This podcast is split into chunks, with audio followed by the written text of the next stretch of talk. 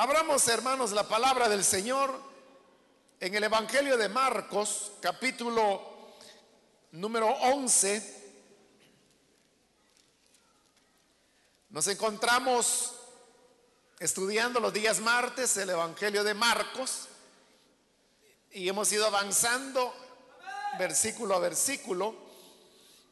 Y así hemos llegado al capítulo 11 donde vamos a leer ahora el pasaje que corresponde. Dice la palabra de Dios en Marcos capítulo 11, del versículo número 20 en adelante. Por la mañana, al pasar junto a la higuera, vieron que se había secado de raíz. Pedro, acordándose, le dijo a Jesús, rabí, mira, se ha secado la higuera que maldijiste. Tengan fe en Dios, respondió Jesús. Les aseguro que si alguno le dice a este monte, quítate de allí y tírate al mar, creyendo, sin abrigar la menor duda, de que lo que dice sucederá, lo obtendrá. Por eso les digo, crean que ya han recibido todo lo que están pidiendo en oración y lo obtendrán. Y cuando estén orando, si tienen algo contra alguien, perdónenlo, para que también su Padre, que está en el cielo, les perdone a ustedes sus pecados. Amén. Hasta ahí dejamos la lectura. Pueden tomar sus asientos, por favor, hermanos.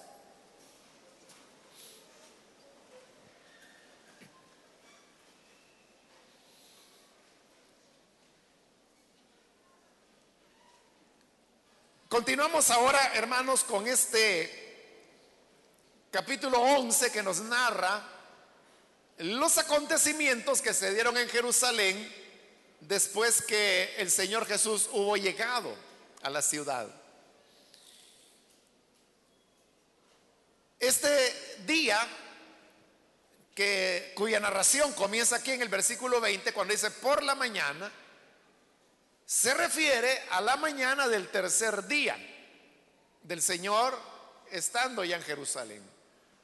Recordemos, el primer día fue la entrada a Jerusalén y donde no pasó nada más que la entrada. El segundo día es cuando maldice la higuera que no tenía frutos y hace la expulsión de los vendedores que estaban en el templo por las razones que explicamos en la última oportunidad. Y ahora estamos ya en la mañana del tercer día. Y precisamente porque ellos van de regreso a Jerusalén. Jesús acostumbraba a esto. En Jerusalén él nunca durmió ahí, sino que todas las noches él se iba a dormir a Betania, porque en Betania era donde vivía Marta, María y Lázaro, que había muerto, pero que según el Evangelio de Juan en este momento ya Lázaro había resucitado. este hogar de Betania siempre había recibido al Señor con mucha hospitalidad, con mucho amor. Y esto hacía que Jesús se sintiera bien en casa. Y por eso es que el Evangelio de Juan dice que Jesús amaba a Lázaro y a sus hermanas. Entonces, todas las noches él se iba de Jerusalén, llegaba a Betania, que no quedaba muy lejos, unos kilómetros caminando, y dormía en Betania. Y el día siguiente volvía a Jerusalén y así es como él se va a mantener durante esta semana, excepto la noche de la Pascua, que porque él es capturado, es que ya no puede regresar a Betania esa noche tampoco duerme porque, como lo vamos a ver en su momento, es cuando se dan los dos juicios que han sido manipulados por las autoridades religiosas y que van a culminar con la crucifixión del Señor al día siguiente. Pero ahora estamos apenas en el tercer día y Jesús otra vez viene de Betania hacia Jerusalén. Van por el camino, el mismo camino que el día anterior habían pasado. Y pasan nuevamente donde estaba la higuera, donde Jesús había ido a buscar higos, pero no los encontró porque no era época todavía de, de la cosecha. La higuera estaba frondosa, llena de hojas, pero sin fruto. Entonces Jesús la maldijo, diciéndole, nunca nadie coma fruto de ti. Y Jesús siguió su camino y expulsó a los mercaderes del templo, regresó a Betania y ahora otra vez. Pasan de nuevo por la higuera, pero ocurre que al pasar Pedro se acuerda de las palabras que Jesús había dicho el día anterior. Y lo que le hizo recordar es que encuentran la higuera que está seca, pero no está seca de una manera eh, parcial en el sentido de que, por ejemplo, si usted cortara una planta hoy, el día de mañana no va a estar completamente seca, sino que, claro, ya la planta va a estar triste, con las hojas caídas, pero no va a estar seca todavía. Pero acá dice el versículo 20 que al pasar junto a la higuera, vieron que se había secado de raíz. Es decir, no solo estaba seca la planta, sino que desde las raíces. Es decir, que eso no era normal, sino que algo sobrenatural había ocurrido porque la higuera estaba seca desde las raíces.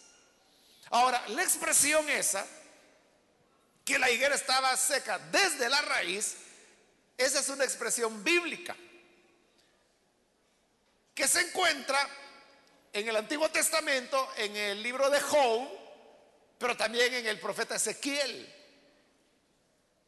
Y en ambos pasajes la expresión desde la raíz significa la pérdida de la esperanza o, la muerte, como si usted viene y corta una planta o un árbol de la raíz, ya no hay manera como ese árbol o esa planta pueda sobrevivir, morirá.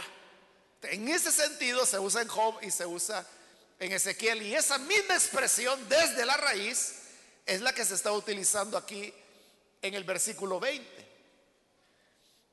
Ahora, Pedro lo ve y se acuerda que el día anterior Jesús la había maldecido. Entonces le dice, rabí, mira se ha secado la higuera que maldijiste.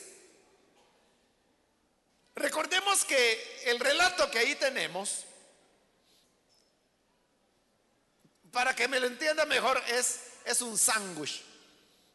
Es decir, que primero tenemos el relato de la maldición de la higuera, que sería como una rodaja de pan. Luego viene el jamón en medio, que es la expulsión de los mercaderes en el templo. Y ahora viene la otra rodaja de pan, que es cuando la higuera que Jesús maldijo se secó. Entonces tenemos en los extremos higuera e higuera y en medio la expulsión de los mercaderes del templo. Y como dijimos en la ocasión anterior, esta, esta composición, este relato que Marcos presenta de esa manera, como dije, como un sándwich, habla de que hay una relación entre el tema de la higuera y el templo. Dijimos que el tema de la higuera también es un tema bíblico que La semana anterior mencionamos cómo en el Antiguo Testamento se hacen muchas referencias a una higuera y que normalmente hace referencia a Israel. Pero ¿qué es lo que el Señor está maldiciendo ahora? La higuera. Y al día siguiente ven que la higuera se secó desde la raíz, que es otra expresión bíblica para expresar muerte. Pero ¿por qué el Señor está diciendo que hagamos esto? ¿Por qué maldijo el Señor la higuera? Porque no tenía frutos. Y eso es lo que ocurrió cuando él llegó al templo. El templo está ahí. Y como los otros evangelios lo relatan, los discípulos le dijeron al Señor, mira, qué piedras más hermosas con las que el templo ha sido construido. Queriendo impresionar al Señor porque el tamaño de las piedras como que indicaba que había mucha devoción en el pueblo. Pero Jesús ya demostró que no. O sea, cuando él llegó al templo, él dijo, mi casa, casa de oración, será llamada para todas las naciones. Pero ustedes la han convertido en una cueva de ladrones. ¿De qué significaba eso? Que aunque ahí estaba el templo esplendoroso, con todas las ampliaciones que Herodes el Grande le había hecho, era más grande que el templo que el mismo Salomón había hecho, el primer templo. Pero toda esa magnificencia y esa grandeza era solo hojarasca. Jesús lo que quería era fruto. Como cuando fue a la higuera. La higuera tenía muchas hojas, verdes hojas. Pero las hojas no se comen. Él quería higos. Y no había. Y como no había, lo maldijo la maldijo a la higuera. Lo mismo es lo que ocurre momentos después cuando llega al templo. Claro, ahí él no pronunció una maldición, pero al decir, mi casa, casa de oración será llamada, pero ustedes la han convertido en una cueva de ladrones, estaba diciendo que todo era apariencia, pero que frutos no había. Porque explicamos la expulsión de los mercaderes fue la desarticulación de una red de extorsión que los sacerdotes habían montado, porque todo, todo ese sistema de negocios que había ahí, que lo explicamos la vez anterior, era propiedad de los sumos sacerdotes, que habían dos en esa época. Ellos eran los que manejaban todo eso. Pero estaban extorsionando a la gente. Como lo dijimos, estaban aprovechándose de la buena fe de las personas, de su deseo de querer servir a Dios para robarles, para extorsionarlos, sacándoles más dinero, aún más de lo que Dios pedía como ofrendas que se le podían entregar a Él. todo era una apariencia. Entonces vea, Jesús no es alguien que se va a detener viendo la, apariencia de las cosas. Nosotros los humanos somos los que nos impresionamos cuando vemos un edificio bonito o cuando escuchamos música maravillosa. Es decir, somos muy dados a ver la apariencia de las cosas. Pero por eso es que el libro de Apocalipsis cuando describe al Hijo de Dios resucitado, lo describe como que sus ojos eran llamas de fuego, porque el fuego todo lo consume. De los ojos de Jesús no ven las apariencias, van al fondo, van al corazón. Y eso es lo que Jesús veía. Y mientras los discípulos decían, mira qué lindura, qué piedras, qué edificios, qué tremendo esto. Jesús dijo, ah, sí, esta es una cueva de ladrones. Y después dirá, que de ese tremendo edificio no va a quedar piedra sobre piedra que no sea removida. Porque Jesús no se detenía en las apariencias, iba al corazón. Y así es Dios. El problema es este, hermanos, que nosotros lleguemos a ser la higuera sin frutos. Que tenemos hojas, que tenemos apariencia, es decir, Biblia bajo el brazo, cantamos, venimos a la iglesia, participamos de, de, todo el culto, el servicio, se ponen de pie, nos ponemos de pie, se ponen a orar, nos ponemos a orar, se ponen a cantar, nos ponemos a cantar, se ponen a aplaudir, se ponen a aplaudir. O sea, haciendo lo que todo mundo hace, pero eso es lo que Dios no ve. Dios lo que ve es el corazón de cada persona. Lo que hay en el fondo de la vida de cada uno. Él no se va a impresionar, hermanos, por la apariencia que podamos tener, por la corbata, por el uniforme. Eso no lo ve Él. Él ve adentro el corazón como la gran lección que el Señor le dio a Samuel. Porque cuando Samuel vio al hijo de Isaí, que era tamaño, hombrón, alto, fuerte, Samuel dijo, sin duda este es el que el Señor ha escogido. Tremendo hombrón el que se buscó el Señor. Y a ungirlo iba como rey cuando Dios le dice, no, no es este. Es que tu problema, Samuel, es que tú solo ves lo que está delante de tus ojos. Pero yo veo el corazón. Y este grandulón podrá ser, pero su corazón no me agrada. No es él. Y así fue pasando por todos los hijos de Isaí hasta que terminó el último. Y entonces dijo Samuel, bueno, no puede ser. Ya pasaron todos y de todos Dios me ha dicho que no. Entonces, ¿cómo es eso, Isaí? E Isaí dice, ah, lo que pasa es que tengo otro hijo más. Pero él está tan joven que mejor ni lo mandé a llamar. Era David. Entonces dijo Samuel, bueno, mientras ese muchacho no venga, aquí nadie come. Y no era porque iban a comer por comer, era un sacrificio que Samuel había llegado a ofrecer. Bueno, fueron a llamar a, David, por allá estaba el pobre jovencito. Y cuando va llegando, Dios le dice, este es. Este es el que tiene un corazón conforme a mi corazón y que hará todo lo que yo quiero. Es decir, aquel que ni el papá pensó que pudiera ser él, porque era un adolescente, era un jovencito.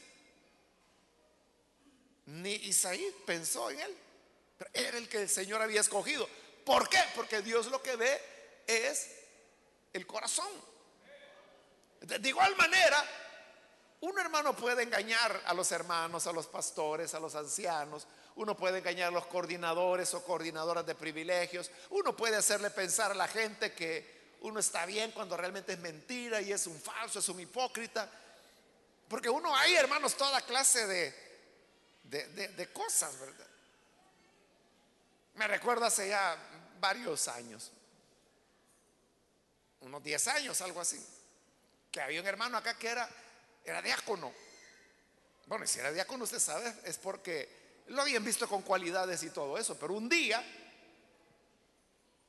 había un niño que vivía con él, o sea, él no era el papá, pero por esas cuestiones que se dan en nuestro país, el niño vivía en la casa de él.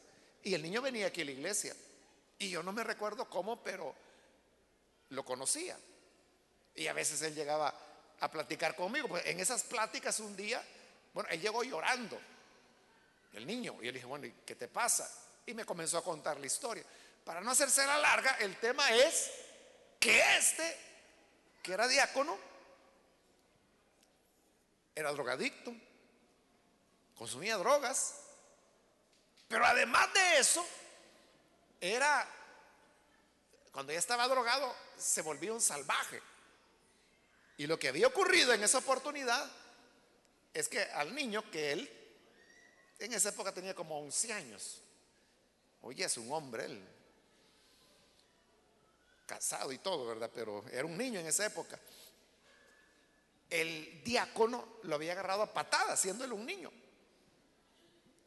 Y, y, él me mostró, o sea, en todas las costillas, aquí en el tórax, lleno de los moretones que a, patadas le había dejado. Y, yo le dije, porque yo conocía al señor que vivía con él, ¿verdad? El, que era diácono. Y de verdad, él fue, sí, me decía. Y los niños no mienten. Entonces, bueno, yo le mandé a decir al pastor en esa época, ¿no? el pastor de zona de él. Y le dije, mire, a este señor, por favor, inmediatamente quítelo como diácono. él no puede ser diácono. Y si usted quiere saber razones, ahí viene y yo le voy a explicar por qué. Bueno, hubo que suspenderlo. Pero lo que yo le quiero señalar es de que él venía con su corbatilla, con su uniforme, era diácono. Y por eso le digo, si estaba como diácono es porque la gente había visto cualidades pero era un drogadicto. Usaba drogas. Y usted dice, bueno, ¿y eso es posible? Claro, mire. Ese es el punto. Y, entonces, ah, pero pongámonos en la mentalidad de este hombre. ¿Cómo él vería las cosas? ¿Será que él decía, todos los tengo bien enganchados? Porque hasta diácono me eligieron. Si supieran quién soy yo. A saber, ¿verdad? Si así pensaba. O hay gente que a veces, ¿verdad? Quizás no ve la contradicción. Que cree que eso que hace por allá son así como debilidades, pero que ellos realmente aman a Dios. Que, que sí, de verdad. No sé cómo ellos pueden, ¿verdad? Vivir una vida contradictoria. El hecho es que es así. Pero el pasaje nos está enseñando que al Señor no se le puede engañar. Y cuando Él da el dictamen, bueno, el dictamen fue un día antes, ahora la higuera está seca desde la raíz, está muerta. Entonces cuando Pedro le dice, mira Señor, la higuera que maldijiste se ha secado. Esa era como una ilustración viviente de la condición espiritual de Israel y cómo Jesús veía el templo, que era el centro de la vida religiosa de Israel. Por eso es que a ellos les molestó tantísimo. Por eso es que a partir de ese momento las autoridades religiosas han dicho, a este hombre hay que matarlo. Porque en su propia casa les fue a decir que eran unos ladrones. Eso lo vamos a ver en la siguiente oportunidad, cuando vienen a cuestionar a Jesús que quién es Él para estar hablándole de esa manera a los sacerdotes. Pero ese es después, ahorita estamos acá. El punto es que si Israel está muerto, como muerta desde las raíces está la higuera, entonces se acabó el pueblo de Dios. No, porque ahí viene la respuesta de Jesús a lo que Pedro le ha dicho, Rabí, mira, se ha secado la higuera que maldijiste. La respuesta de Jesús, versículo 22, es, tengan fe en Dios. Respondió Jesús. Cuando Él le dice, tengan fe en Dios, Jesús está mostrando el camino por el cual ahora Él se va a relacionar con su nuevo pueblo. Que ya no es sobre la base del templo, los ritos, los sacrificios, los holocaustos, sino que ahora el tema es la fe y por eso les dice, tengan fe en Dios. Porque Israel, como lo explica la carta a los hebreos, que iba, dice, tras las promesas que Dios había dado, no alcanzó ninguna. ¿Y por qué? Porque dice, ellos no tuvieron fe. No mezclaron fe, dice la reina Valera. Es decir, tenían una práctica, pero no tenían fe. Y como la escritura también lo dice, sin fe es imposible agradar a Dios. ¿De cómo le iban a agradar? Pero hoy Jesús está levantando su iglesia, un pueblo nuevo. Pero aquí la norma es, tengan fe en Dios. Y vea, es fe en Dios, no es fe que el templo está ahí, que era lo que le daba seguridad a Israel. No es fe en los sacerdotes, que Jesús ya dijo que son ladrones. No era fe en los sacrificios y los holocaustos, porque Jesús está por ofrecer el verdadero sacrificio. Es tener fe en Dios, que es el que hará todas las cosas. Versículo 23 le sigue diciendo, les aseguro que si alguno le dice a este monte, quítate, quítate de ahí, tírate al mar, creyendo sin abrigar la menor duda de lo que dice, que lo que dice sucederá, lo obtendrá.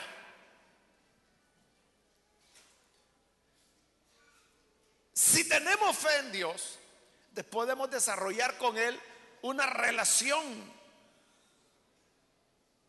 de padre a hijo, de Dios a su pueblo. Y dice que podemos pedir lo que queramos. Y pone el ejemplo extremo, que si uno lo que le está pidiendo es que aparte una montaña, dice, simplemente tienen que llegar y decirle a la montaña, montaña, quítate de ahí y vete al mar. Y Jesús dice, si ustedes creen, sin duda, que eso puede ser así, lo tendrán. Y si una madre o padre entra en esa batalla de orar una hora diaria, pero sin parar, es decir, sin dejar un día, cada día, cada día, ahí está una hora orando, orando por la conversión de ese muchacho drogadicto y una vez por semana ofrece un ayuno. Entonces Jesús dice, si lo que pides, sin abrigar la menor duda de que lo que dice sucederá, lo obtendrá. Lo obtendrá, pero hay gente que dice, gracias hermano, está bien. Pero le digo, pero hágalo. Pues sí, porque cuando me dicen gracias, como que como que no era lo que esperaban.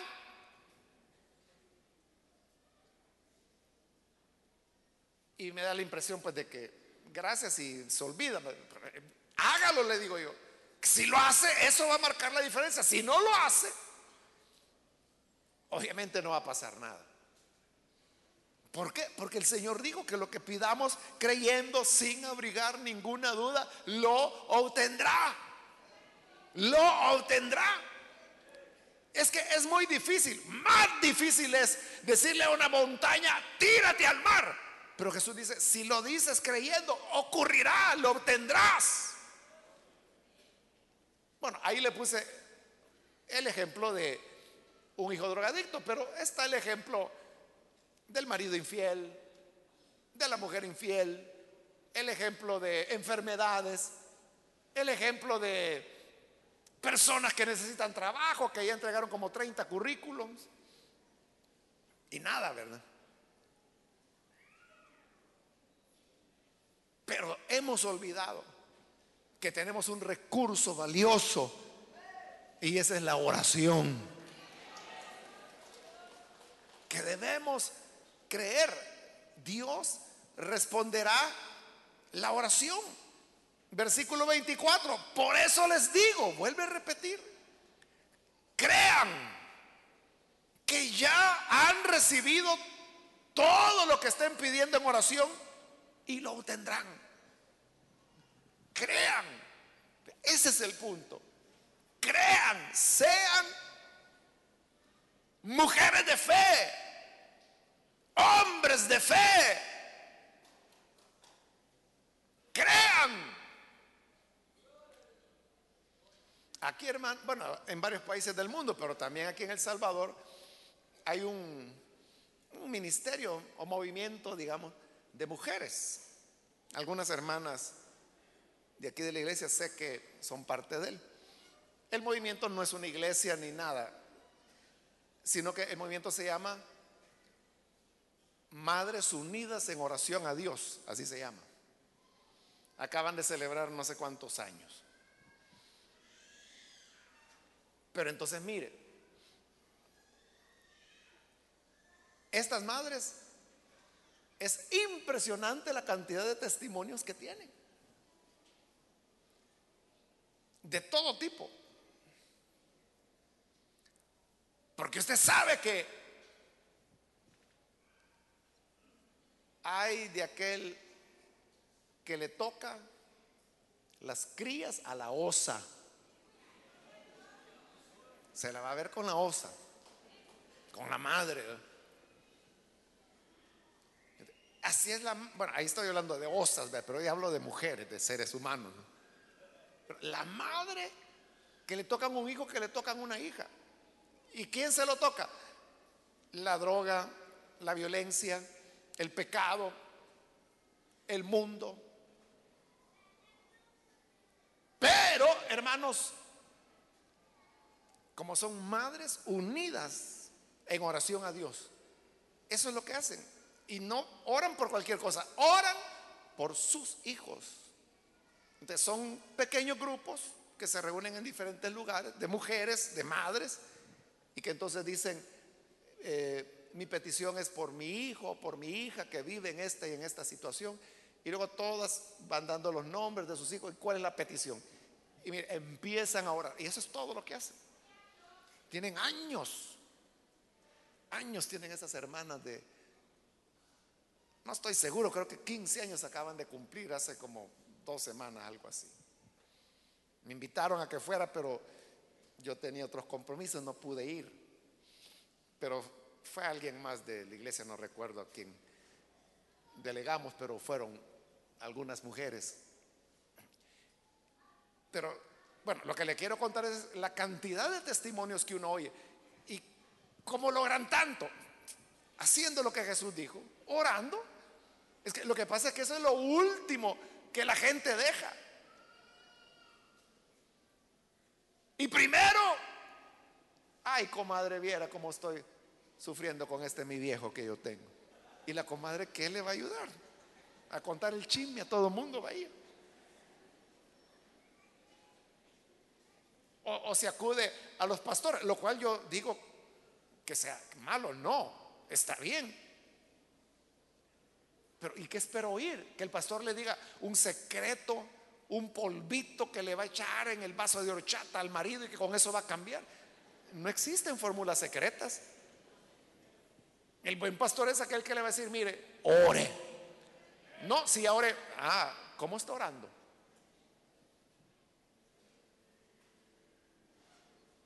Como hace poco un hermano me decía, es que por rato yo le creo a Dios, por rato no, pierdo la fe, por ratos estoy creyendo y por rato ya no creo.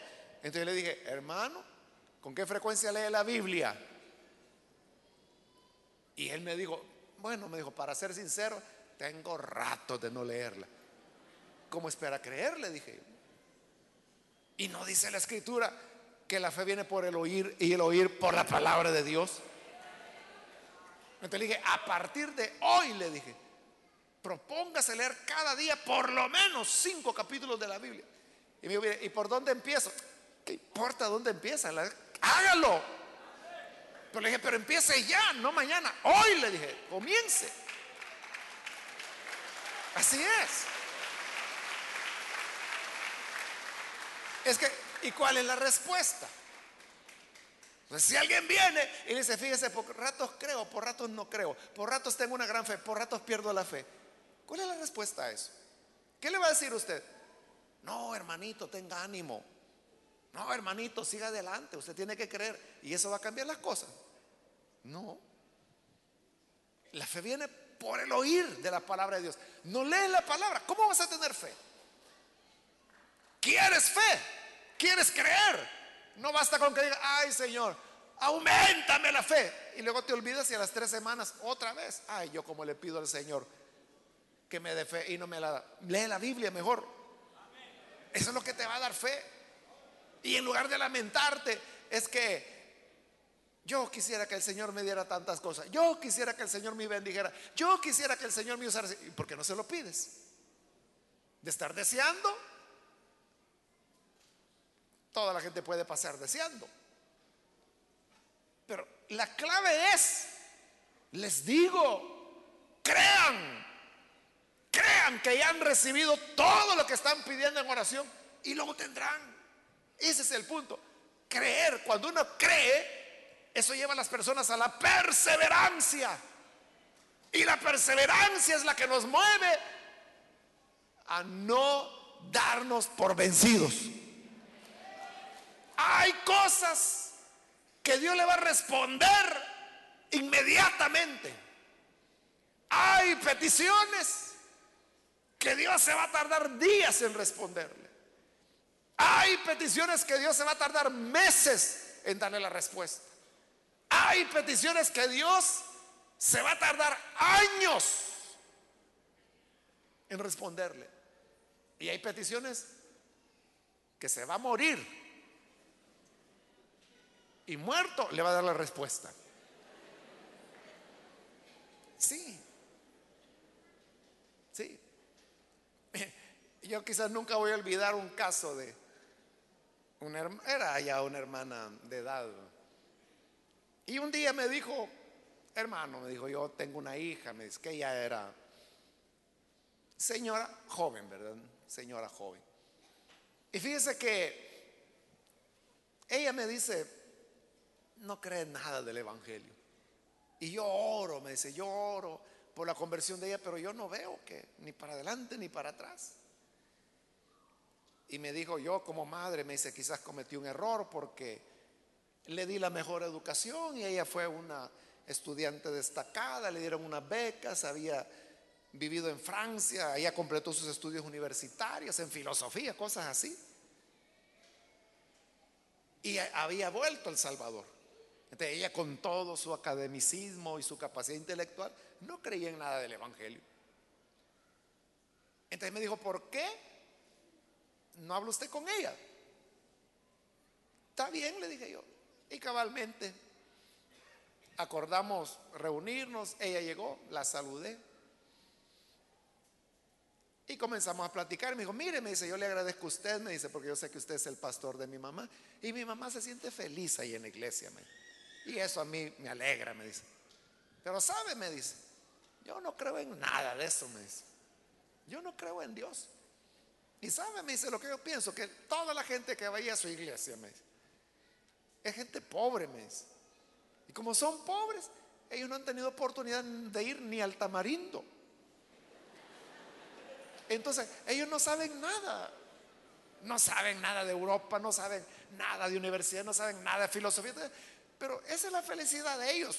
En lugar de que, es, me dice, igual me dice que así como una persona puede ir al parque y se sube en una rueda y se divierte y regresa feliz a casa, igual esta gente llega a la iglesia y gritan, ahí cantan y regresan felices a la casa. Eso es todo, me dice. Pero Dios no existe. Bueno, yo traté de hablarle, pero ella cerrada totalmente. Después, otra vez la hermanita, hermano, habló con mi hija. Sí, le dije yo, pero ella le dije, por ahora le dije, ella no, todavía no ha llegado su momento. Bueno, y la hermana siguió orando, orando, orando, orando. Y yo sé que oraba. Ella era una mujer de oración. Todos los días por la conversión de su hija. Y murió la hermana. Murió la hermana. Se fue con el Señor. Y en, la, en el funeral llegó la hija. Y obviamente pues yo prediqué y todo, la sepultura. Y al final llegó la, señora joven, ¿verdad? Y me dice, gracias, me dice, por haber venido.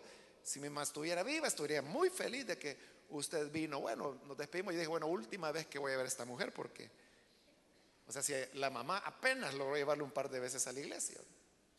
Y ya muerta la hermana, yo dije, última vez que la veo. Y así fue, nunca volvió a llevar a la iglesia. Y pasaron unos dos o tres años. Y entonces yo iba caminando por la calle, precisamente iba hacia la iglesia. Y caminando iba sobre la 25 calle Poniente, en Santa Ana, cuando de repente la veo que venía, la, la señora joven. Pero obviamente pues era como un encuentro casual. Pero cuando ella llega a mi lado, me dice, Dios lo bendiga, hermano. Y yo, me asusté.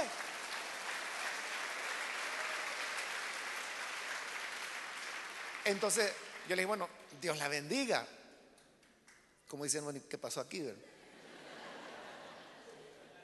Y me empezó a contar, es que murió mi mamá, me dice, yo todavía seguí con mi vida por más de un año, algo así.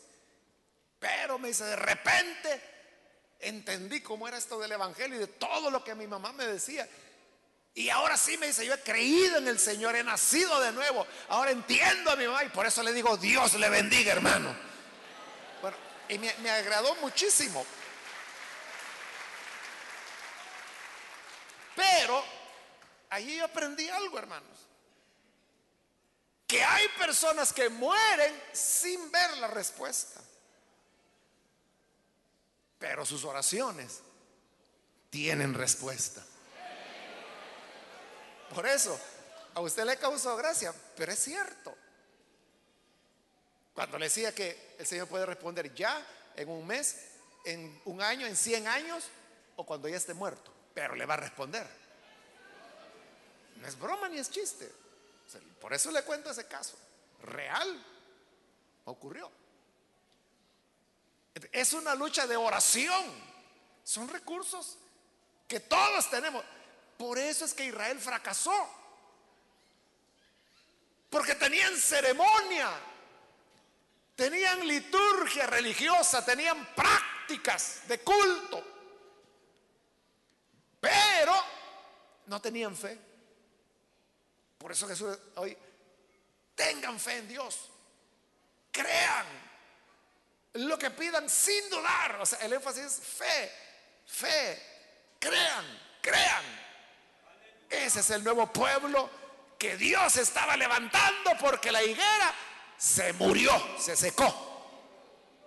Y por eso es que Él va a decir, de este templo no quedará piedra sobre piedra porque el Señor lo había desechado para levantar un templo nuevo, no de piedras frías, sino de piedras vivas, como dice la carta de Pedro, que somos cada uno de los lavados con la sangre del Señor.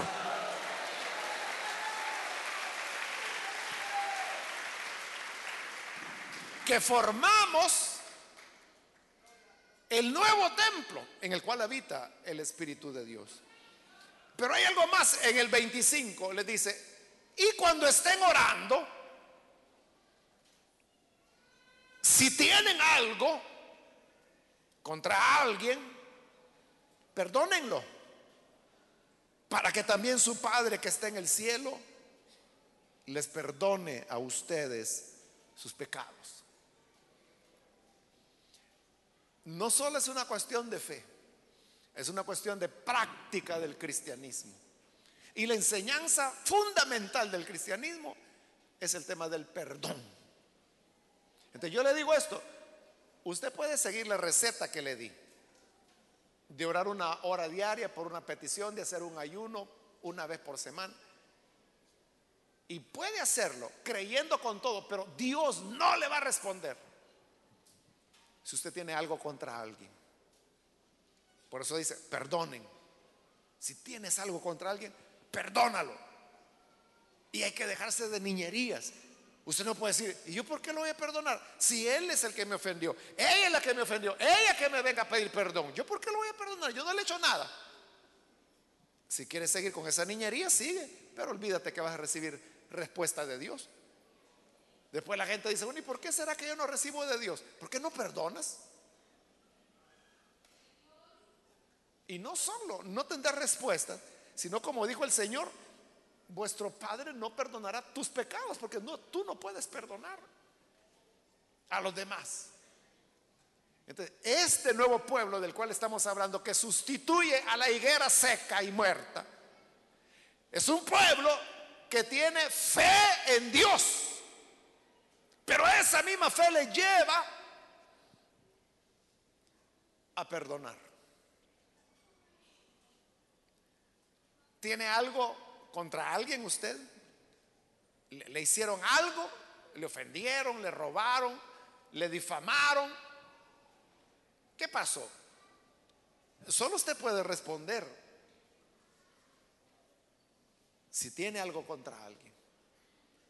yo le digo, no tendrá respuesta de Dios si no perdona. Esa es parte de ser del pueblo nuevo, si no le va a pasar lo de la higuera, que solo es apariencia, bueno para gritar, bueno para cantar, pero evidencia auténtica de la fe es que puedes perdonar. Es perdonar al que nos ha ofendido. Ahí termina el pasaje, hermanos. Solo con un comentario con el cual voy a terminar. Si usted tiene la NBI, se va a dar cuenta que del versículo 25 salta el versículo 27. Es decir, no está el versículo 26 en la NBI. ¿Por qué no está? Es, es muy sencillo. O sea, lo que no está es el 26 que aparece en la Reina Valera, que dice, porque si vosotros no perdonáis, tampoco vuestro Padre que está en los cielos os perdonará vuestras ofensas. Eso no está en la NBI. ¿Por qué no está? Será como dicen algunos hermanos que dicen que le han quitado a la Biblia. ¿No? ¿Sabe por qué no está?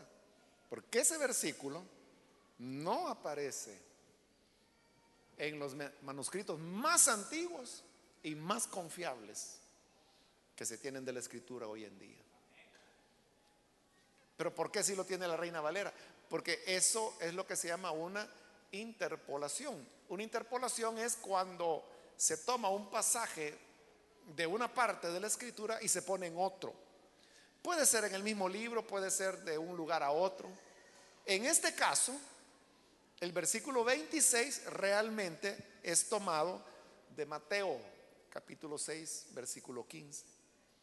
Y recuerde que Mateo fue escrito varias décadas después de Marcos. Entonces no era posible que tomaran algo de Mateo que no existía para ponerlo en Marcos. Entonces, ¿cómo es que llegó ese versículo ahí?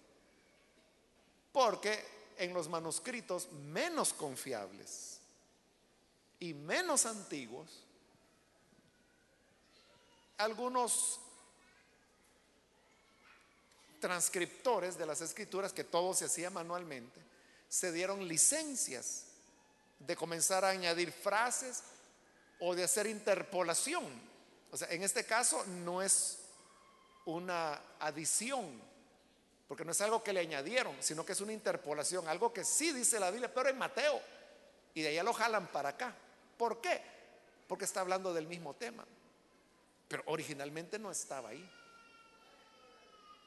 Entonces, ¿es que la NBI le está quitando la escritura? No. No, no le está quitando la escritura. Está traduciendo las escrituras tal y como son. Casiodoro de Reina hizo su traducción, que hoy conocemos como Reina Valera, con manuscritos que eran del siglo XII. Del siglo XII. Es decir, que habían pasado 1200 años de copia tras copia, tras copia, tras copia, tras copia, tras copia, tras copia. 1200 años de copia tras copia, ¿cómo no iba a tener errores? Y como lo he dicho muchas veces, eso no fue culpa de Casero de Reina, porque era lo único que en su época se conocía, porque fue hace 500 años. Pero en estos 500 años la ciencia bíblica y arqueológica ha avanzado tanto que se han ido descubriendo manuscritos cada vez más y más y más antiguos. Ahora se disponen manuscritos que son del año 100, por ejemplo, o sea, siglo primero, 110. Estamos hablando de manuscritos que se copiaron, en el caso de Marcos, aproximadamente unos 50 años después. Es decir, que a lo sumo era segunda o tercera copia que se hacía del original. Porque solo habían pasado 50 años, aproximadamente. Pero los del siglo XII habían pasado 1200 años. O sea, ¿cuántas copias de copias de copias de copias de copias de copias de copias de copias de copias de copias de copias se habían hecho? Entonces, la NBI no se basa para hacer la traducción en manuscritos posteriores como esos del siglo XII. O sea, hoy en día ningún biblista va a tomar en serio manuscritos del siglo XII. Nadie que haga un estudio serio de la escritura se va a basar en eso. Se va a basar en lo más antiguo, porque lo más antiguo es lo que está más cerca de la verdad. Y cuando uno ve esos manuscritos más antiguos y más confiables, en ninguno, en ninguno aparece el versículo 26. Entonces, ¿es que la NBI le quita la palabra? No, es la reina Valera la que le añade, le añadió a la palabra. Pero no fue tanto la reina Valera, no es la traducción de Casiodoro Reina la que le añadió los manuscritos que él utilizó ya tenían esa añadidura. hago esto solo para que usted entienda. Y eso, hermano, sucede muchas veces con la NBI. Lo que pasa es que uno puede leer y no fijarse, como aquí, ¿verdad? Que, que, quizá usted no se había fijado que del 25 salta al 27. No hay versículo 26 en la. Por eso, porque está poniendo la palabra tal como se escribió inicialmente. Por eso es que es una traducción más confiable. Que usted piense que es que ya estoy acostumbrada a la otra.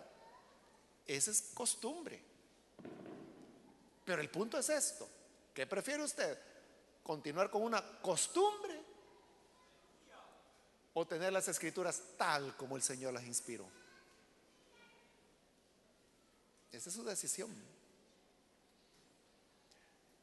Entonces, solo por aclarar, hermanos, eso. Y esta explicación es la misma para todo eso que a veces la gente, pero mire aquí falta una frase, pero mire aquí le han quitado este versículo, pero mire aquí dice diferente. Es porque en todos, todos esos casos es porque en los manuscritos más antiguos y más confiables no dice así. Esa es la razón siempre. Siempre. Entonces usted sepa que cuando encuentra algo, no diga, ah, es que aquí le han quitado la palabra. No. Es a los manuscritos del siglo XII que utilizó, utilizó Casiodoro y que luego se convirtió en Reina Valera, el que le añadieron. Ese es el que está adulterado. La NB, y no solo la NB, sino que todas las traducciones modernas, y cuando digo modernas me refiero a las hechas, que le digo, en los últimos 20, 25 años, se basan en los manuscritos más antiguos. Que Casiodoro de Reina, hermano, se hubiera muerto tres veces de felicidad. Si hubiera podido tener el acceso a esos manuscritos que hoy tenemos y que él ni sabía que existían. O sea, ya existían, pero estaban enterrados a saber a dónde no se habían descubierto. Entonces, lo más antiguo que había en su época eran manuscritos del siglo XII. Y él hizo su traducción en el siglo XVI. Es decir, que tenían 400 años de antigüedad los manuscritos que él utilizó. Hacía 400 años que los habían copiado. En el caso nuestro, nos basamos en manuscritos de hace dos mil años. Dos mil años. Es decir, cinco veces más antiguos que aquellos manuscritos a los cuales Casiodoro de Reina pudo tener acceso. Esa es la razón. Se le explico para que los sencillos o simples no le vayan a venir dando historietas y mentiras. Habiendo aclarado eso, solo cierro diciéndole, el Señor no se va a dejar impresionar por la hojarasca religiosa que podamos tener. Él quiere frutos. Y el fruto es la fe y el que sepamos perdonar a los hermanos. Si no tenemos la fe y tampoco podemos perdonar, que Dios le libre de que se vaya a secar desde la raíz también usted. Vamos a orar, vamos a cerrar nuestros ojos. A usted que nos ve por televisión también le invito para que aproveche esta oportunidad. Crea en Jesús. Únase con nosotros en esta oración. Padre, gracias te damos. Porque tú eres bueno y misericordioso. Te rogamos por aquellos que a través de televisión o radio están abriendo sus corazones para creer a tu palabra te rogamos, Padre, que les perdones, les des vida nueva, que puedan conocerte, amarte, y que de igual manera nosotros aprendamos que como pueblo nuevo, debemos tener fe en ti y debemos perdonar aquel que nos ofende. Danos, Señor, tu ayuda. Danos tu gracia para que aprendamos a servirte y agradarte. Ven, Señor, sobre nuestras vidas y concédenos el poder vivir amándote, sirviéndote y creyendo, creyendo que cualquier cosa que pidamos, la obtendremos, no por nuestros méritos, sino por tu amor que es grande. Permítenos, Señor, llevar nuestras cargas ante ti, nuestras ansiedades ante ti, sabiendo que tú tienes cuidado de nosotros. Gracias te damos Señor, hoy y siempre. Amén. Y amén. Amén.